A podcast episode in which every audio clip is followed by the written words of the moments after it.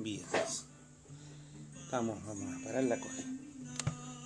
Bien, estamos comenzando esta transmisión de mm, Penco Policalipsis. Eh, ya este es el tercer video que, que, se sube, el primero que ya se hace de Pencopolitania. Eh, el ministro acaba de hablar hace pocos minutos en la transmisión de la mañana. La situación en Chile sigue siendo delicada.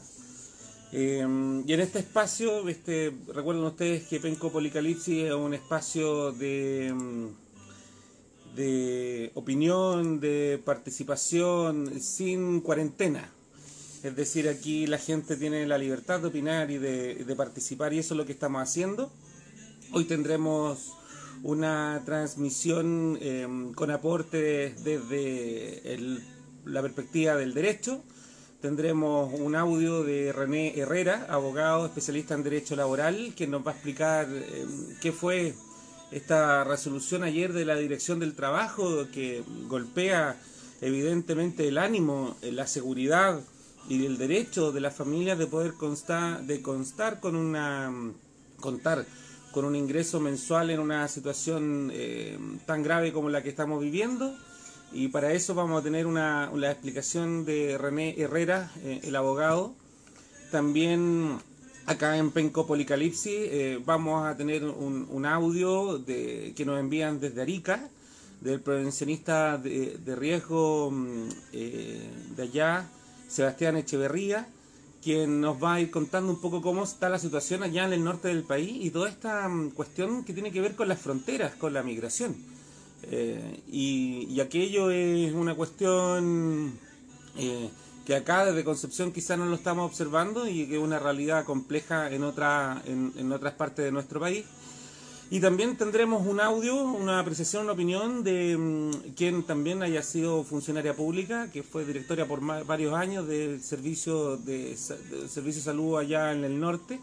Estoy hablando de Ana Quiroga, que en este momento ella se encuentra coordinando el área dental de la comuna um, eh, del horario FONASA, ¿cierto?, de Peñalolén, que es la comuna con más eh, usuarios de FONASA del, Oriente Santiago, son 240.000 personas, y Ana nos va a hacer el, este análisis eh, de la situación de la que estamos viviendo. Ahora, yo les quiero comentar antes de que vayamos a, la, a los aportes de las personas que han enviado su, sus comentarios.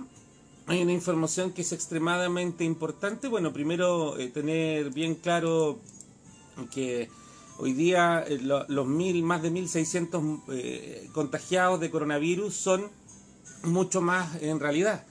Recuerden que lo conversamos ayer, que hay un desfase de varios días entre que se hace el examen y se tiene el resultado.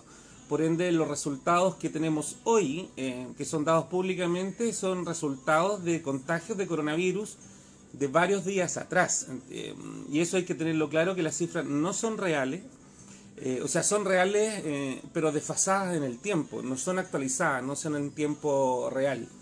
Y esa es una de, la, de las grandes dificultades que, que, que podemos tener.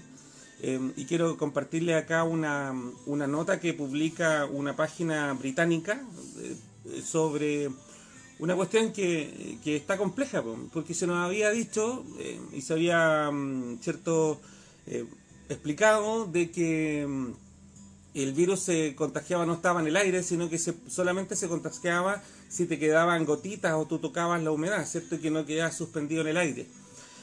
Pero hay una noticia que es desalentadora, que es compleja, eh, porque la Organización Mundial de la Salud, luego de recolectar varios estudios, eh, pudo comprobar que en ciertas condiciones de temperatura y de humedad, eh, el virus puede permanecer hasta 8 horas en suspensión. Dice, la Organización Mundial de la Salud está considerando precauciones en el aire para el personal médico después que un nuevo estudio demostró que el coronavirus puede sobrevivir en algunos entornos como les contaba. Eh, las recomendaciones son eh, eh, que tienen que ocupar mascarilla número 95 eh, para los funcionarios de salud porque filtran aproximadamente el 95 de todas las partículas líquidas en el aire. O sea, las mascarillas comunes y corrientes, esas mascarillas que todo el mundo está usando, no sirven. Según este estudio de la Organización Mundial de la Salud, se requieren estas mascarillas número 95, que son unas mascarillas mucho más cerradas, que tienen capacidad de filtrar, como bien dice, el 95%, por ende todos los profesionales de la salud lamentablemente en este momento se encuentran en... y ya tenemos, eh, ustedes lo deben ya saber, que tenemos al... Acá deje buscar la información bien. Eh, acá está. ¿Cierto? El, director de servicios sanitarios, Ñuble, se encuentra grave tras contraer el coronavirus. Él está muy complicado, ya tuvimos un muerto más y las cifras son mucho más grandes. Eh, así que tengan ojo, porque la situación se complica. Eh, no solamente el virus se puede transmitir a través de contacto de partículas de, líquido, sino que también puede quedar suspendido en el aire según ciertas condiciones de humedad y temperatura. Eh, condiciones que son las que se vienen ahora en el invierno en Chile. Así que es muy probable que nos golpee mucho más duro eh, a nosotros que en otras latitudes como en Europa, que mm, en el viejo continente que estaban entrando a la primavera van subiendo las temperaturas, acá van bajando, eh, en la zona sur ni hablar, el uso de la leña, la calidad del aire, esto va a estar extremadamente complicado. Y mandarle, aprovechando el tiro, de un tremendo saludo y abrazo a los profesionales que en este momento de salud, que se están exponiendo, que no tienen las condiciones ni las mascarillas adecuadas que está indicando la Organización Mundial de la Salud, tampoco las barreras eh, físicas de protecciones de traje, etcétera la ineptitud del gobierno. Pero vamos a, las opiniones de, de, de la gente que nos hace los aportes. Vamos inmediatamente a escuchar eh, lo que nos dice el abogado René Herrera sobre este dictamen de la Contraloría, eh, perdón, de la Dirección del Trabajo sobre eh, que no le van a pagar el sueldo, ¿cierto?, a las personas que no están obligadas a las empresas a pagar el sueldo a las personas que estén en cuarentena. Vamos a escuchar qué es lo que nos dice el abogado René. Perdón, no le tengo puesto el audio. Vamos a colocar. Ahí sí. Y buenos días, René Herrera acá, eh, abogado, magíster en Derecho al Trabajo en la Universidad de Concepción y, miembro de la ONG ambientalista Wincor Kenny, vecino de la ciudad de Talcahuano. Em, a ver, sobre el dictamen de, la Dirección del Trabajo del día de ayer, eh, aclarar un, par de conceptos. Em, este es un dictamen que, que, en el fondo se pronuncia por, necesidad del servicio, base a las circunstancias todo conocida a causa del coronavirus COVID-19. Em, y una de las medidas que se ha tomado sobre el mismo eh, es que impiden que, los trabajadores, las trabajadoras puedan asistir a, sus lugares de trabajo. Em, lo interesante de, de, este proceso es que toma una, una decisión eh, basada en, ciertos criterios legales, eh, en concepto de, según el concepto de fuerza mayor, o sea, eh, un acto que es irresistible y en específico un acto de, de, autoridad. En base a eso lo que establece es que en el caso de trabajadores, trabajadoras que tengan que ponerse a disposición de su empleador con anterioridad al inicio de la jornada de trabajo, ya que no pueden llegar a sus casas eh, o no pueden salir de sus casas, tienen que, eh, esas horas deben ser pagadas como horas extraordinarias. Eh, además, eh, plantea el que en el caso de trabajadores o trabajadoras que mm, estén terminada su jornada y que por el efecto del toque de queda no se puedan ir a sus casas, ese resto de jornada que tienen que esperar hasta volver a sus casas eh, no se puede cobrar eh, por parte del trabajador ya que no está efectivamente trabajado a menos que el empleador le exija que preste algún servicio y eso se pueden cobrar como hora, hora extraordinaria. Em, finalmente, ¿y dónde está eh, lo llamativo, al menos a nivel de redes sociales, sobre el, el, asunto de este dictamen en especial? es que eh, regula la situación que se generaría en el caso de las cuarentenas, eh, en las comunas de las cuales ya la gente no puede salir, o lo que ocurre con los cordones sanitarios como en, en, Chillano, San Pedro, em, que eh, respecto a los trabajadores, las trabajadoras que no puedan llegar a su lugar de trabajo, se produce un efecto de suspensión de la relación laboral, ya que en el fondo el contrato de trabajo requiere, por un lado, que una parte pague y por otro lado que la otra em, preste los servicios. De una parte no puede prestar los servicios, se suspende la obligación de la otra de eh, pagar la remuneración. Em, eh, eh, lo interesante de esto y por qué ha llamado tanto la atención es porque este criterio es un criterio que es distinto al usual en materia de derecho del trabajo que es la ajenidad de los de, la ajenidad. En ese sentido, lo, lo, que se destaca en materia de derecho del trabajo es que em, en una empresa los riesgos son del empresario, no del trabajador. El trabajador no tiene por qué hacerse cargo de, ello. Y además de que eh, esto no era un evento como se conoce dentro de la jerga jurídica como irresistible, porque eh, todos sabíamos que esto iba a pasar, o sea, eh, ya era de público conocimiento que el COVID-19, que, el coronavirus eh, iba a empezar a afectar y hace ya algunos días, ya varios días ya que, la curva de contagio en Chile ha ido aumentando y, que sabíamos que estas medidas se iban a tomar, entonces el hecho de que el empleador pudiera, pudiera decir de que esto le era desconocido, de que él no sabía que esto iba a pasar, eh, es un poco eh, débil en ese sentido, porque los empleadores sabían que esto iba a pasar. Todos sabíamos que esto, iba a pasar. Y además de que traspasa de cierta manera al trabajador las pérdidas, trabajador que a ser soportadas por el empleador, ya que él, él, es el empresario, es el, así como es el que se beneficia, también es el que tiene que, soportar las pérdidas. Em, eh, en general los, abogados, las abogadas que nos dedicamos al derecho del trabajo eh, estamos bastante eh, disconformes con esto porque entendemos que se aleja de los criterios antes nombrados que, que son los propios de materia, en materia de derecho del trabajo y que esto va, a requerir alguna modificación. Ahora, se ha entendido por gran parte de la doctrina que eh, muy probablemente esto venga eh, más como una decisión empresarial, eh, tratando de cuidar los intereses de, los empresarios y además de mm, como una forma de presionar también al Congreso respecto a la modificación que se está peleando para que cubrir sueldo durante este periodo con dineros que vengan desde los fondos de cesantía. Eh, entonces en realidad sería una decisión más bien eh, política o, económica que estrictamente técnica o, jurídica, lo cual nosotros nos parece eh, inaceptable en esa materia. bueno, espero que esto haya quedado un poco más claro y, muchas gracias a quienes me hayan prestado atención.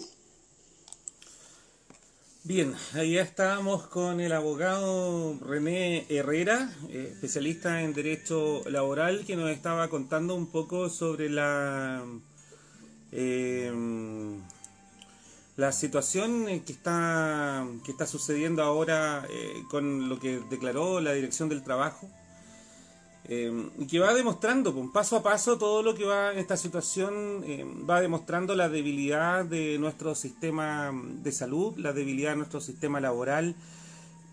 Se siguen eh, revelando a, nuestros ojos toda la fragilidad del sistema socioeconómico que tenemos, especialmente quienes quedan en la mayor desprotección, que son los trabajadores partiendo por los independientes, los que tienen los trabajos mucho más precarios, los temporales, los que viven al día, y los trabajadores dependientes de empresas particulares eh, están en una situación extremadamente compleja y esto es lo que dice la Dirección del Trabajo.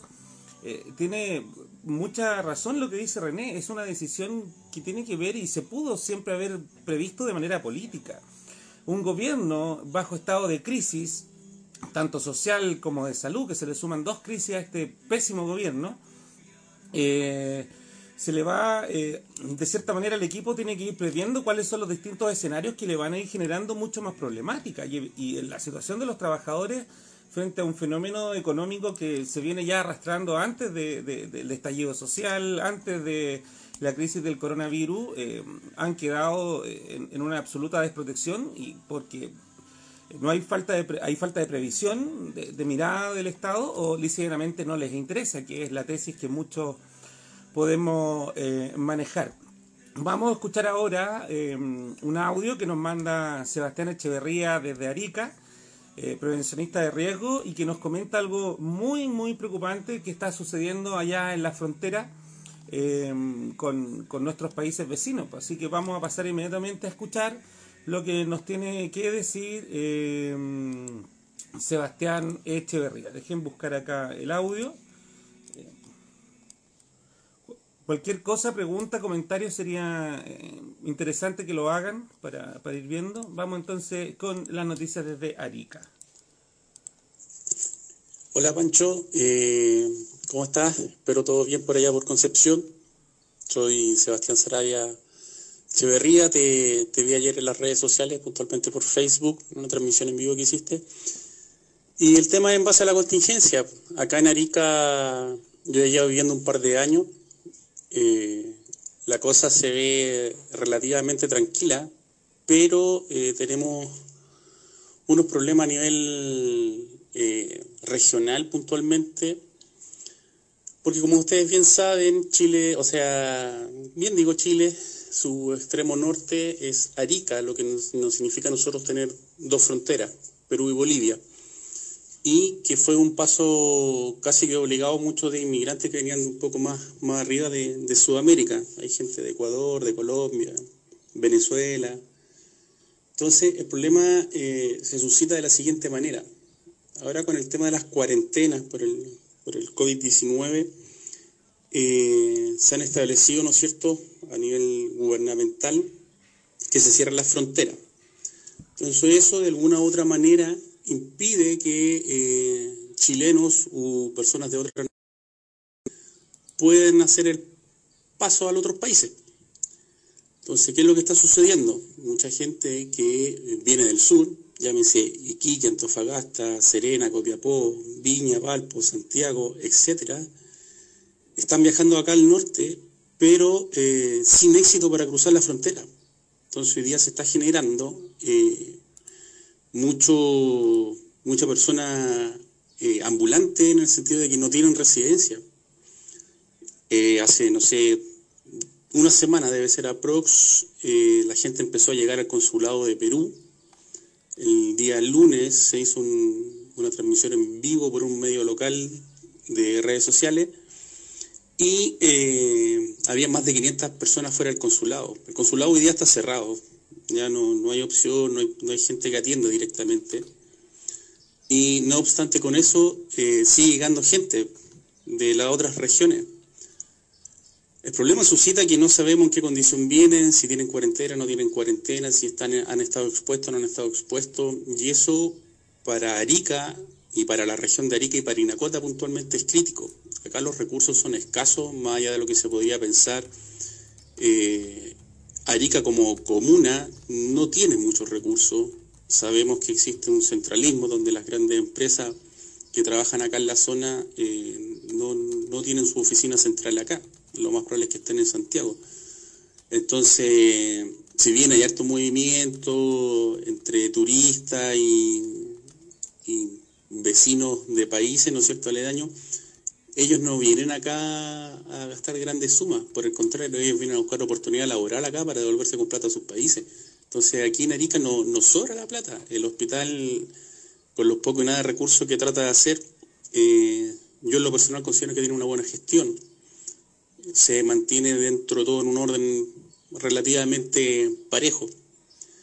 Pero si esto, esto se llega a descontrolar por el por, por, por el contagio del, coronavirus, la situación va a estar complicada porque acá en Arica no hay respiradores, el alcalde de Arica puntualmente, insisto en Arica porque es la primera comuna que existe dentro de la región de Arica y Parinacota, eh, ha solicitado un montón de veces, se ha reunido con concejales, se ha reunido con el CORE, le han pedido al gobierno regional, al gobierno central, han hablado con ministerios, para que se cree una cuarentena total para Arica, es decir, que nadie pueda eh, entrar ni salir de la comuna, que en este caso, eh, como insisto, es la primera comuna de la región, pero no, no se ha acogido la, la, solicitud, de hecho se firmó un decreto hace dos semanas ya y la persona que está a cargo acá, que ahora es un militar por el estado de excepción, ¿no es cierto?, no lo consideró en absoluto y lo único que se llegó a hacer fue... Eh, entre comillas, una barrera sanitaria donde la gente que viene del sur se sube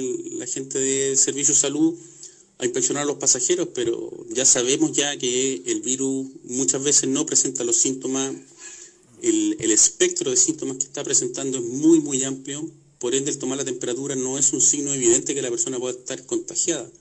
Es más, eh, ayer devolvieron un bus al terminal cuando venía en la mitad de la ruta, tengo entendido antes de salir de Santiago, y venían dos personas para Arica, pero que estaban en cuarentena, declaradas contagiadas con COVID-19 y se subieron a un bus. Pues, o sea, la propagación del virus está ahí, eh, la gente no está tomando conciencia. Te vuelvo a insistir, la situación en Arica hoy día está, eh, a mi modo de ver, crítica, porque andan mil personas de manera flotante, aproximadamente, y no van a dar la capacidad para poder atenderlo.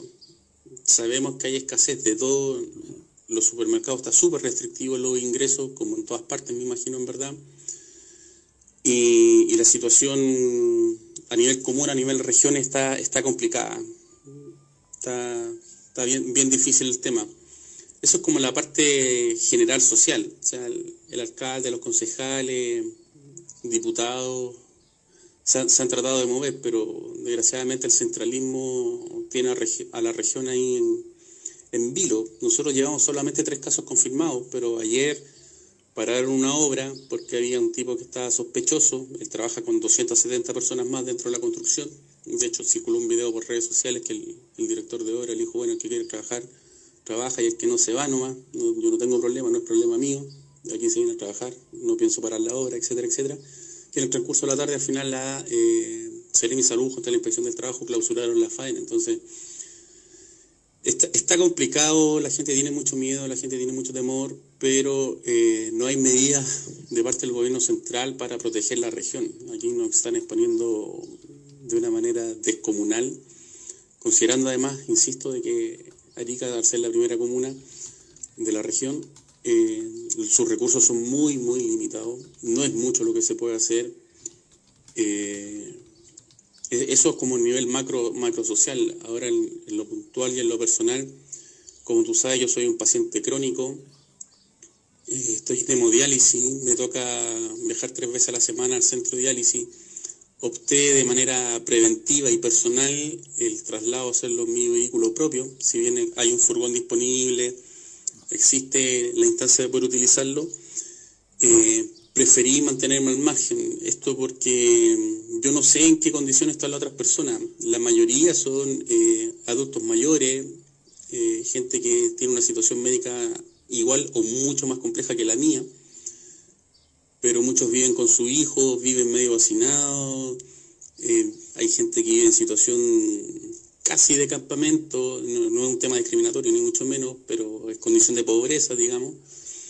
Entonces, yo no sé si ellos tienen las condiciones de higiene, yo no sé si ellos o sus familiares no han estado en contacto con otra persona, no se sabe. Como, tú mejor que nadie debes saber que las, cifras no son reales las que entrega el Estado, que, los retrasos de, la entrega de, de los resultados o los PCR están atrasadísimos. Y ahí también hay que mencionar otro tema. En Arica no existe un laboratorio que pueda ejecutar ese tipo de exámenes. Entonces aquí todas las muestras que se toman se mandan a Antofagasta. Centralismo. Y eso demora aproximadamente 4 o 5 días en tener la respuesta. Lo que en ese caso lo único que hace es eh, fomentar la propagación del bicho. ¿no? Entonces la, la situación está compleja. Eh, para los que somos crónicos es crítico. Yo en verdad ya llevo encerrado, no sé, 10 días desde que partió el casi que el, el, primer caso en Chile. Ya no, no me atrevió a salir de la calle, entre distintas circunstancias se ha dado. Me tocó el otro día así partir al hospital, que es algo que no puedo postergar porque tengo que ir a ver el tema de, entrega de medicamentos, pedir horas para controles médicos, etcétera, etcétera pero con un temor increíble porque, como te insisto, no hay alcohol gel en la farmacia, no hay jabón líquido, no, no está quedando toalla nueva, las mascarillas están dos por mil, esas que son desechables que duran dos horas. Entonces, está, bastante compleja la situación. Eso es lo que yo te puedo transmitir desde acá de, del extremo norte de Chile. Ojalá las autoridades alguna vez entiendan de que Santiago no es Chile y que eh, debemos tomar todas las medidas para prevenir de que esto se propague. Aquí el Estado no está haciendo nada, nada preventivo, solo reactivo y de mala manera, muy tardío. Llevamos por lo menos 10 días de atraso en todas las medidas que se tengan que tomar. Así que, nada, pues, seguiremos encuevados, tratando de, hacer bien, bien las cosas. Igual con, con, Carolina tenemos establecido un protocolo que es cambio de ropa en el patio, hay que entrar en pelota corriendo al baño para bañarse, la ropa sea directo al lavado.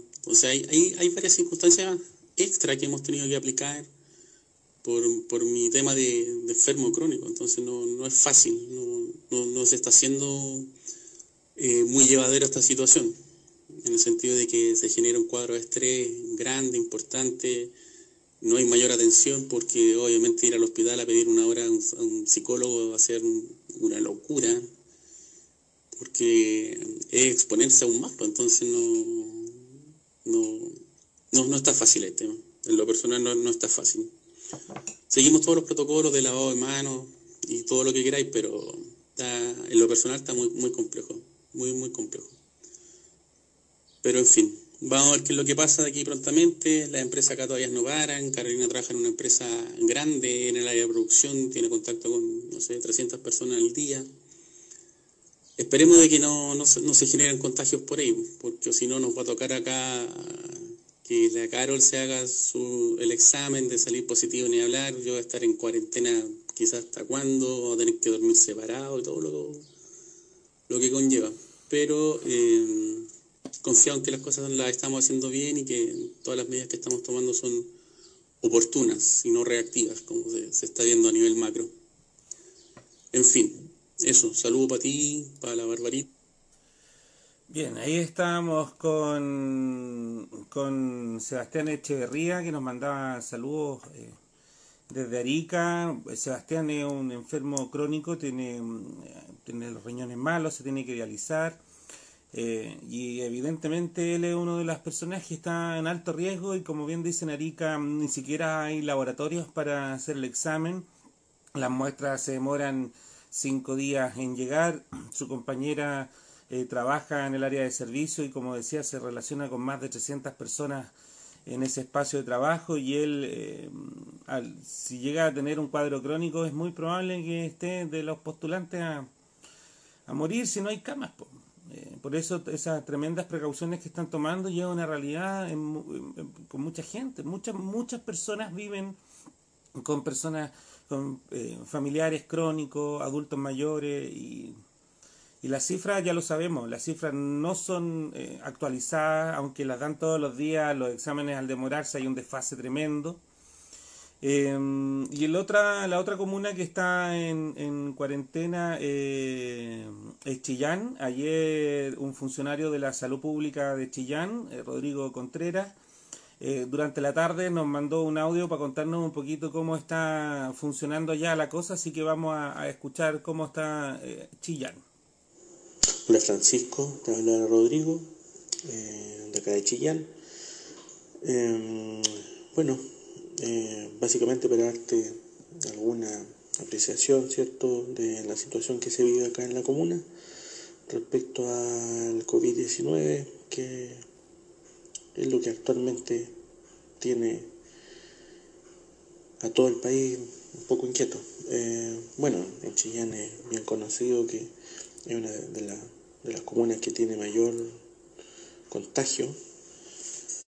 Principalmente esto se debió a una mala pesquisa, un mal diagnóstico, a una situación puntual en donde una persona eh, logró, sin ser diagnosticada a tiempo, eh, hacer una vida social normal y finalmente contagiar a esta gente. De ahí Chillán pasó a ser una de las regiones con más contagio muy tempranamente. Eh, Chillán, más que la región, habla siempre, se habla siempre de las regiones, pero acá Chillán eh, básicamente tiene prácticamente todos los, contagiados. Eh, ha visto que ha habido un manejo eh, más adecuado, ahí las autoridades están un poquito más alertas, más pendientes según los últimos números no, no, ha ido creciendo tanto, pero siempre está eh, la incomodidad o el susto por el tema de eh, el nivel de pesquisa de la enfermedad. Volvemos al mismo punto. Eh, lamentablemente en Chile no tenemos los recursos suficientes como para poder aplicar este tipo de exámenes a mayor cantidad de población. Por lo tanto, hay mucha gente que podría eventualmente estar contagiada asintomática, pero con el virus el virus contagia o eh, eh, comienza a ser contagioso un par de días antes de que aparezcan los síntomas. Entonces hay mucha gente que, que, está contagiando o que podría eventualmente estar haciéndolo. Eh, esperemos que así no sea el caso, al menos acá en. Em, bueno, la cuarentena en Chillán ha andado bastante bien. hubieron algunos problemas con el límite o con la definición de la frontera de este cordón versus la eh, frontera o los límites reales de la comuna, porque por un asunto de estrategia no se pueden ubicar eh, o no, se pudo, no pudieron coincidir estos puntos de control con, con los límites de la comuna. Entonces hay zonas que pertenecen a la comuna de Chillán, pero que quedaron fuera del cordón sanitario. Eh, creo que este cordón era necesario hacerlo a lo mejor un poco, un poco tarde. En realidad aquí hablando de un día o dos días a veces hace la diferencia. Pero creo que se ha manejado bien, se ha respetado. Eh, bien chillán ahí. Se ve la disminución que existe en el flujo de personas, lo aprecio, yo tengo que salir del, del, cordón, con mi credencial no he tenido problema. Eh, y creo que es un aporte real para la ciudad y para su control, más que para el control interno de la ciudad, para que esta enfermedad, evitar que esta enfermedad se disemine por las comunas más rurales, finalmente. Que ahí la fortaleza que finalmente tienen estas comunas es el, tema geográfico y, su, y su, dispersión geográfica. Pero eh, ha, estado, ha estado bastante bien, ha estado bastante bien. Eh, como funcionario de salud, eh, uno, bueno, finalmente uno tiene la esperanza de que se logre controlar de mejor forma o comparativamente, ¿cierto?, eh, con otros países vecinos. Y sí creo que falta mucho refuerzo del uso de elementos de protección personal por parte de los funcionarios de salud en general de entender un poco más la forma de contagio de la enfermedad, de eh, los servicios de salud, el ministerio tampoco ha entregado tanto insumo para los CEFAM. Eh, creemos que, que em, es por el momento. Pensamos que a lo mejor em, va a existir mayor disponibilidad de estos elementos a medida que se vaya desarrollando esta enfermedad. Difícil eso. Em, pero sí es importante hacer el uso de este tiempo, de esta ventana que tenemos, eh, para poder empezar a educarnos sobre el uso de elementos de protección personal, cuidarlo, usarlo racionalmente y eh, con, la finalidad de poder tener un mejor manejo de la enfermedad in situ o de los casos sospechosos o finalmente contagiados. Eh, afortunadamente en Chillán ha habido mucha mejor conciencia de guardarse. Eh, hay una diferencia todavía en lo que es AM o PM.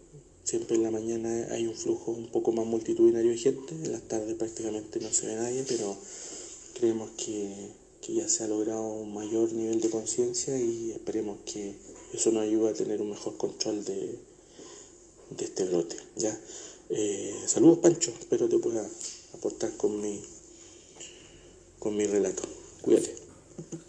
Absolutamente, Rodrigo. Y buena noticia, de cierta manera, lo que nos comenta Rodrigo de Chillán, que él es chillanejo y trabaja en Ningüe, eh, profesional de la salud. Y mm, al parecer la comuna de Chillán está resolviendo bastante bien este tema de la cuarentena, las personas están haciendo caso. Y es interesante lo que nos comentaba de que los sectores rurales tienen, como alguna manera, como una la dispersión. Entonces, tienen poco contacto con, la gente generalmente, a no ser de que bajen al pueblo, los días de pago, etcétera.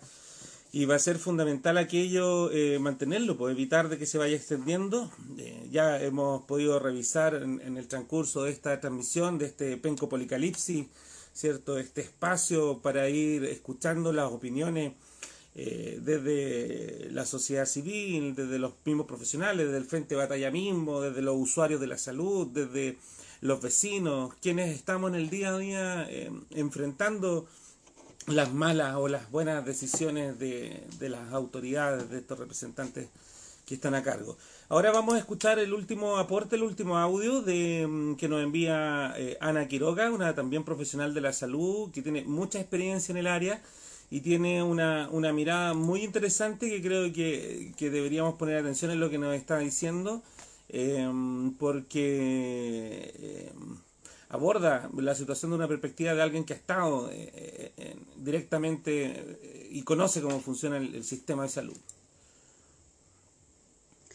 Hola, muy buenos días y muchas gracias por esta posibilidad. Mi nombre es Anita Quiroga Araya, soy cirujana dentista, egresada de la Universidad de Concepción en el año 89 y actualmente me desempeño en atención primaria en la comuna de Peñalolén en Santiago. Sin embargo, durante muchos años también tuve la posibilidad de, eh, durante seis años, ser directora del Servicio de Salud en Atacama, así que eh, nos tocó enfrentar en esa época lo que fue la pandemia mundial asociada al, SARS, si ustedes se recuerdan, que por cierto fue algo muy pequeño en relación a lo que estamos viviendo hoy día. Em, ¿Qué es lo que hemos visto hasta ahora? Primero hemos visto algo que a nosotros nos preocupa, que es poca claridad en la entrega de la información, lo que significa que en algún momento se puede haber minimizado em, aquello que efectivamente era necesario que la población supiera para que tuviera cuidado y se cuidara. Esta es una pandemia que tiene mucho que ver con las conductas individuales de cada uno, vale decir, cómo cada uno de nosotros enfrenta la cuarentena, el distanciamiento social, eh, el lavado de manos, el cómo tose, el cómo se relaciona en su casa, etc. Muchas veces la gente cree que estas son cosas que le pasan a otros y por lo tanto no siempre toma las medidas necesarias. Pero muchas veces también es imposible que las pueda tomar. Yo vivo ahora acá en Santiago y lo que uno ve en las micros, en el metro, eh, hace que sea eh, imposible, aunque uno quiera tomar, por ejemplo, una distancia social cuando tú a las 8 de la mañana te subes a un metro o a una micro que viene llena de gente donde eh, por razones laborales tú además debes estar varias, varios minutos, incluso en algunos casos gente que está más de una hora arriba de la locomoción colectiva. Lo segundo que nos preocupa es la tardanza hablo desde mi rol en, salud pública, para atención primaria, la tardanza con que se tomaron ciertas medidas o no se han tomado ciertas medidas, como por ejemplo la fijación de precio para insumos esenciales. Y voy a hacerlo con un ejemplo súper concreto. Mascarilla. Eh, nosotros como dentistas compramos muchas mascarillas en Peñalolén, tenemos 37 sillones dentales donde trabaja una cantidad importante de dentistas para garantizar la atención en los CEFAM desde las 8 de la mañana a las 8 de la noche a una, una cantidad de aproximadamente 25.000 mascarillas cada tres meses. Ese es más o menos el consumo que nosotros teníamos. Pagábamos por mascarilla, caja de mascarilla de 50 unidades, 1.500, 1.800 pesos. La última compra al mismo proveedor que siempre nos abastece nos salió a 16.900 la caja y las que venían, que ya por supuesto no seguimos comprando, estaban a 39.000 pesos. Precios que no han sido fijados y regulados en un insumo que es de primera necesidad. Ni hablar del alcohol gel, lo mismo. Pagábamos 1.500, 2.000 pesos, estamos pagando 4.000 y 5.000 por los mismos dispensadores. Entonces, eh, ese tipo de cosas que afectan, por cierto, eh, también el estado de ánimo de quienes laboran en la primera línea entregando la atención cotidiana, porque además el mundo no es solo coronavirus, uno tiene que seguir haciendo aquello que hace.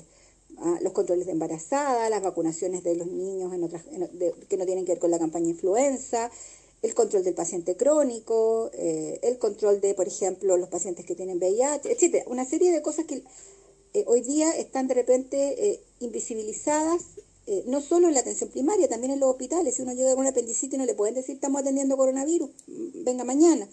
Y por lo tanto, em, ¿Cómo el gobierno enfrenta de verdad esto? Yo creo que se hace crítico, porque además no hay hoy día insumos disponibles. Ese, va a ser un factor relevante decretada la cuarentena. Tercero, la poca claridad en la comunicación de las medidas que se toman, que no, genera, que no generen aún más psicosis de la que ya eh, se vive hoy día eh, y que se reflejó cuando se, se, dijo que pasado mañana o mañana iba a haber tal cosa y la gente salió en masa desesperada. Eh, y no sabemos, por ejemplo, qué pasó ayer en Santiago, eh, en la región metropolitana, más que en Santiago, con toda esa gente que se abarrotó en, en muchos lugares para comprar. ¿Qué hubiera pasado, por ejemplo, si alguno de ellos ya estaba con eh, coronavirus eh, de manera sintomática y puede haber contagiado aún más, o la gente que estuvo en el registro civil, etcétera Por lo tanto, la poca claridad en la comunicación o la falta de comunicación estratégica es lo que estamos enfrentando. esto está recién partiendo, yo creo que acá estamos todos llamados a seguir creando conciencia, incluso en aquellos lugares donde hoy día afortunadamente los casos de coronavirus de, diagnosticados de COVID-19 eh, siguen siendo bajos. Reforzar la capacidad de exámenes es algo que se hace muy relevante, es una de las dos estrategias que se ha utilizado en el mundo en aquellos países que eh, enfermaron antes que nosotros. Chile todavía sigue muy por debajo del número de exámenes necesarios para poder efectivamente saber cuánta gente está enferma y que esa gente haga confinamiento. Eh, como se ha venido diciendo también, acá hay un tema que tiene que ver en que efectivamente muchos nos vamos a enfermar eh, y el tema es cuándo nos vamos a enfermar para que no nos enfermemos todos juntos, de manera de que la capacidad de respuesta en nuestros hospitales, que eso daría para otro streaming de cinco minutos, efectivamente eh, permita que la gente no se muera sin atención, como vimos lamentablemente en países como Italia y España. Bien, ahí estamos con Anita Quiroga, colega, caperuza en salud pública, eh, ha sido directora de servicios de salud, ahora está a cargo de coordinar 250.000 pacientes. Eh, y volvemos a coincidir, prácticamente todos han dicho lo mismo, eh, con quienes hemos conversado, tanto de especialistas del área de la salud como pacientes. está, hay, un, hay una desconfianza en la entrega de datos, con el ministro que tenemos es imposible confiar, con el gobierno que tenemos es imposible confiar, se hace difícil. Y reforzar simplemente eh, el autocuidado, la disciplina social, eh, la solidaridad. Esta es una cuarentena solidaria. La gran mayoría de la gente hacemos cuarentena para evitar eh, extender el, el, virus, que lo que va a significar muerte de personas esto está absolutamente recién comenzando, las cifras que tenemos, ya está dicho, están desfasadas en el tiempo, hay muchos más casos en este momento que los 1.600 que ha declarado el gobierno. Eh, yo me podría atrever a decir de que pueden ser varios miles más, lo digo responsablemente. Eh, y ahora está la última mm, información de la Organización Mundial de la Salud que sugiere que los funcionarios de la salud ocupen mascarilla número 95, dado que la partícula no solamente eh, eh, se transmite a través de gotas físicas que caen con la gravedad y se alojan en la superficie, según la condición de la humedad y la temperatura, ahora el virus puede mantenerse suspendido durante bastante tiempo, hasta 8 horas decía. Eh, así que por ende la capacidad de contagio que va a tener este virus, especialmente en el hemisferio sur, va a ser dramático cuiden a sus papás, cuiden a sus abuelos, cuiden a sus enfermos crónicos, eh, sean extremadamente responsables. Esto va a ser duro, va a ser complejo, supera la ineptitud del gobierno, supera eh, el modelo económico. Esto va a generar, sin lugar a duda, una transformación a nivel mundial. Eh, está acelerando contradicciones, está acelerando caía en cuenta de la sociedad civil sobre la importancia que es el que nosotros estemos juntos, eh, que somos parte de una misma especie, de una misma sociedad, de una misma aldea global, eh, y que por ende eh, la competencia individual, el amor por los bienes, por el poder, por el dinero es inconducente en momentos en que los humanos nos necesitamos unos a otros. muchas gracias por escuchar Penco Policalipsis, este programa que vamos a tratar de estar sacando constantemente con opinión de la ciudadanía, de la sociedad civil, de quienes están en la lucha constante por los derechos y la dignidad de las personas desde los distintos puntos del país y hasta el mundo. Ayer tuvimos fortuna de conversar con gente de Argentina y de Holanda, hoy día tuvimos Arica, Santiago, Chillán eh, y René que nos apoyó acá sobre el dictamen de la Dirección del Trabajo que como bien nos dijo es mucho más político que una, una cosa técnica.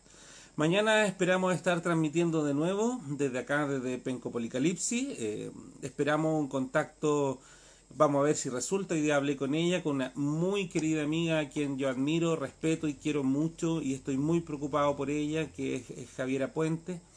una médico eh, sin fronteras que ha estado combatiendo el ébola en África, etcétera, y ahora se encontraba en España estudiando eh, una especialidad en enfermedades eh, extrañas, una cosa así, ya ni me acuerdo bien. bueno, Rafael es otro. Voy a ir al tiro con, con el tema de los Estados Unidos para ir cerrando. Y Javiera dijo que no me podía mandar ahora un mensaje ni contarme cómo está la situación en España porque eh, literalmente está muy complicada atendiendo, no tenía tiempo. Salía de turno a las 3 de la mañana y de ahí iba a poder enviarme uno con un mensaje para contarnos la situación en España que, que es fuerte. ¿eh? Eh, España está... se le están muriendo cerca de 800 personas diarias 800 personas diarias es la cantidad de gente que se está muriendo en España. Eh, bueno, Rafael, eh, gracias por el saludo. También darle mi saludo a tu señora, a tu compañera. Y cerrar, con, yo no soy analista internacional, pero uno puede ir investigando y tomando cierto, algunas nociones de las cosas que se van hablando, escribiendo, publicando. Y está claro de que hay una reorganización polar del mundo. Eh, Estados Unidos eh, absolutamente eh, bajo una, una, ceguera, un absurdo. Trump, al igual que Bolsonaro, trataron de minimizar esta cosa y se le disparó. Estados Unidos, eh, y yo estoy preocupado también porque en Nueva York tengo una amiga, en otro estado Estados Unidos también tengo una amiga y mi hermano está en Florida en Orlando, el cual también es enfermo crónico, es diabético, entonces yo creo que todos tenemos a alguien que se nos puede morir y en Estados Unidos eh, y en su estupidez está haciendo una, competencia, trató, acuérdense que Estados Unidos trató de comprar la vacuna que se está investigando y comprarla solo para Estados Unidos. Y estamos en un nuevo escenario de guerra, eh, de tensión mundial, eh, una nueva carrera. Antes la carrera podemos emularla a la carrera que había por quién llega primero al espacio, a la luna Hoy día tenemos a Rusia, a China eh, y Estados Unidos y la Unión Europea eh, compitiendo para quién puede eh, llegar a ganar esta carrera médica. y la Unión Europea está complicada. Italia, que es el país mucho más afectado, debió recibir ayuda de Rusia, de Cuba y de China. porque la Unión Europea no fue capaz de entregarle ayuda y soporte a Italia. Así que mm, se está desestructurando, se está desestructurando y se va a volver, se va a, volver a reestructurar un mundo que va a ser eh, después de esta pandemia mundial. Eh, así que sí, Trump hizo eso hizo poco tarde y yo creo que Piñera no es tan estúpido como Trump ni tan estúpido como Bolsonaro, pero sí son fundamentalistas del capitalismo. Son, nosotros estamos gobernados por ISIS del neoliberalismo eh, y lo pudimos lo hemos eh, podido poder constatando constantemente y por eso es muy importante que nosotros como sociedad civil en nuestro territorio, en nuestros barrios, en nuestras comunas eh, tengamos la capacidad de mantener articulación, videoconferencias, llamadas telefónicas porque vamos a tener que construir un enorme, un enorme poder político para poder ir construyendo una nueva sociedad que es la que va a requerir este siglo XXI. Rafael, gracias por los aportes. Sí, hay muchos compatriotas atorados. En, estamos gobernados por los peores. Eh, y por ende eh, vamos a requerir mucha fuerza como sociedad porque esto nos va a transformar. Quiero darles las gracias a todos por, por estar, ya prácticamente llevamos 50 minutos de transmisión, es suficiente, hemos escuchado los aportes cualquiera, cualquiera que quiera mandar un audio, cualquiera que quiera enviar una opinión, eh, quiera eh, entregarnos su, su, su, mirada, por favor, que nos mande un audio. Los audios por el Messenger de Facebook duran eh, un minuto, así que la gente que quiera enviar un mensaje durante un minuto, hágalo, nosotros los vamos a transmitir. Eh, y si alguien tiene ganas de aportar desde una expertise un poquito más fina, que nos contacte para que podamos tener sus audios eh, en, este programa Penco Policalipsis, donde no tenemos cuarentena para nuestras opiniones. Muchas gracias amigas y amigos por la transmisión. Por favor, como dice Ruperto Concha, a quien también espero que pase de esta, y a quien quiero mucho, mi amigo periodista, eh, cuídense porque hay peligro. Un abrazo eh, y a estar atentos. Chao.